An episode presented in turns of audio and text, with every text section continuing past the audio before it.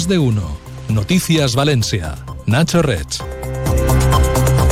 Buenas tardes. La Guardia Civil investiga el hallazgo anoche de tres hombres asesinados a tiros en el Saler, todos los de nacionalidad colombiana. Los cadáveres aparecían dentro de un vehículo junto a una torre de apartamentos del entorno de la Guala del Puchol, en la Albufera.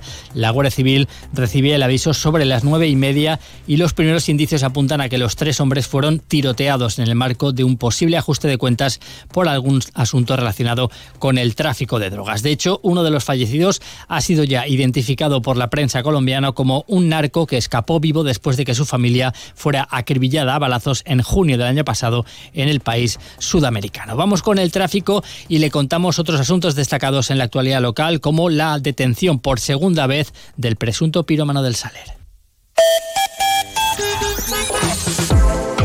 Conectamos con la sala de control de tráfico del Ayuntamiento de Valencia. ¿Cómo están las cosas, Mar San Juan? Buenas tardes. Buenas tardes. Hasta ahora destacar que están empezando a abrir ya los cortes de General Avilés desde Pío Baroja y Maestro Rodrigo de entrada a la ciudad. Recordar, por otro lado, que siguen las obras que estrechan la calzada en los dos sentidos de Cerrería y en la calle Jesús, por lo que especial atención si se circula por estas vías. Y eso es todo por ahora. Gracias. Hasta mañana. Hasta mañana. Sepa además que hace media hora Renfe ha dado por restablecido el tráfico de trenes en la línea de cercanías C6 que une Valencia con Castelló y que había quedado cortado a media mañana debido a un incendio entre las estaciones de Villarreal y de la capital de La Plana. La compañía asegura que ya se está recuperando la frecuencia de paso habitual. Esta mañana otro incendio entre las estaciones de Benifayó Almusafes y Algemesí también ha causado retrasos en los trenes de la línea C2 Valencia-Sátiva. También en este caso la incidencia está ya solucionada. La Guardia Civil ha detenido hoy de nuevo al presunto pirómano del Saler por su supuesta implicación en los dos últimos incendios declarados en la zona, los días 11 y 12 de este mismo mes. Unos incendios que, recuerden, obligaron a evacuar a vecinos de cinco torres de apartamentos de la dehesa debido a la peligrosa cercanía de las llamas. El arrestado es un vecino de la zona de 59 años que ya fue detenido el pasado mes de octubre por hechos similares. La alcaldesa María José Catalá ha explicado que al presunto pirómano también se le acusa de un presunto delito de quebrantamiento de las medidas cautelares solicitadas por el ayuntamiento al juzgado, ya que desde su primera detención estaba, eh, le estaba prohibido impedir acercarse al bosque de la Devesa. Me han dicho que esta mañana se han detenido eh, por dos razones. En primero, por ser el presunto autor de, los incendios y en segundo lugar, por eh, traspasar o no respetar las medidas por cautelares que, por cierto, pidió el Ayuntamiento de Valencia al juzgado como parte que somos del procedimiento judicial. El presunto pirómano pasará a disposición judicial en las próximas horas. Por otra parte, el juez que instruye la causa por el incendio de Campanar ha comenzado hoy a autorizar la entrega de los restos de los 10 fallecidos a sus familiares una vez la policía ha concluido la identificación de los cuerpos. De momento se desconoce si habrá o no algún tipo de funeral colectivo por las víctimas, una posibilidad que las administraciones dejan en manos de las familias. La alcaldesa María José Catalá ha confirmado que algunas personas están tratando de aprovecharse y sacar beneficio de la ola de solidaridad que ha generado esta tragedia, pidiendo dinero para los afectados a través de redes sociales o de mensajería instantánea. Catalá ha explicado que estos casos detectados ya se han puesto en conocimiento de la policía. Sí, es verdad que hemos visto por redes sociales pues, algunos eh, movimientos y todo eso lo hemos comunicado a fuerzas y cuerpos de seguridad del Estado desde el primer minuto. Lo que no vamos a tolerar desde el ayuntamiento es que este momento de dolor eh, sea aprovechado por nadie.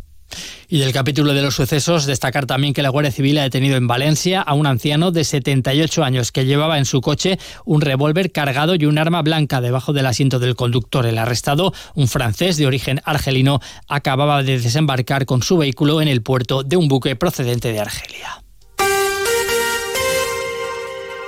A partir de mañana jueves, la línea 23 de la AMT que enlaza las pedanías del sur amplía notablemente su recorrido y llegará hasta el centro de Valencia, en concreto hasta el intercambiador de Porta de la Mar.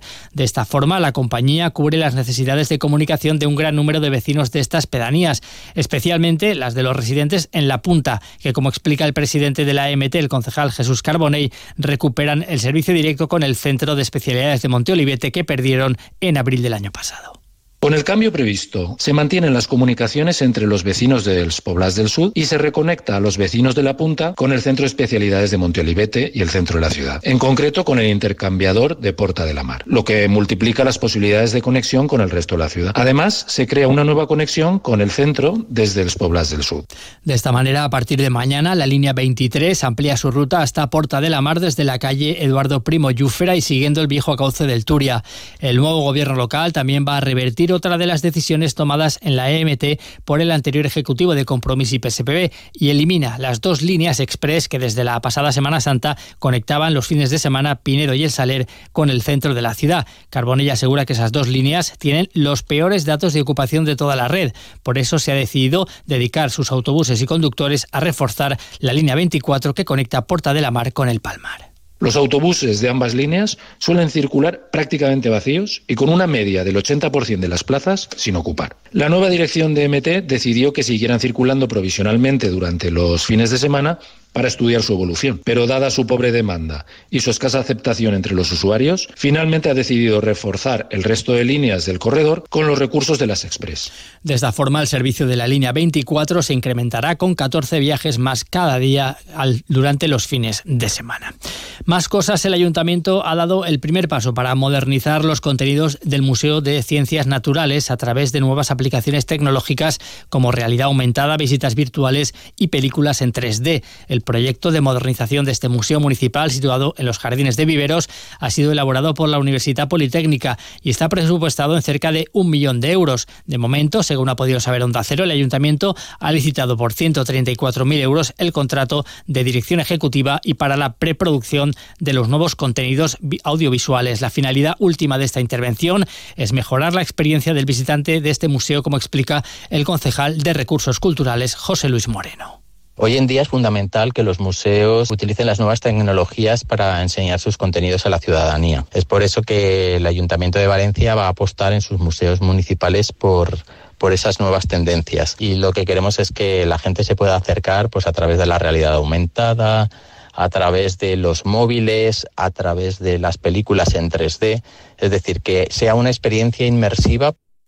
El ayuntamiento también le ha citado el contrato para adjudicar el proyecto de mejora de accesibilidad a las paradas de transporte público y los pasos de peatones de la ciudad. El proyecto contempla actuaciones por valor de 2,3 millones de euros. Entre las actuaciones previstas también figura mejorar algunos cruces peatonales. En definitiva, como explica el portavoz del gobierno local, Juan Carlos Caballero, hacerle la vida más fácil a las personas con movilidad reducida y al peatón en general.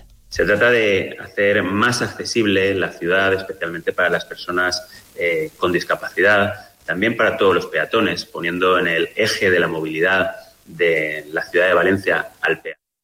Está eh, muy importante por parte de este ayuntamiento, justamente para eso, para garantizar eh, la mayor seguridad de las personas en cuanto a la movilidad se refiere. El proyecto también contempla la elaboración de un mapa con las ubicaciones y características de las marquesinas de la EMT. Además, se reformarán aquellas que se encuentran situadas en entornos declarados bien de interés cultural o afectadas por la ley de costas. Le modificaremos el escote. Retócale el pie y parecerá otro vestido.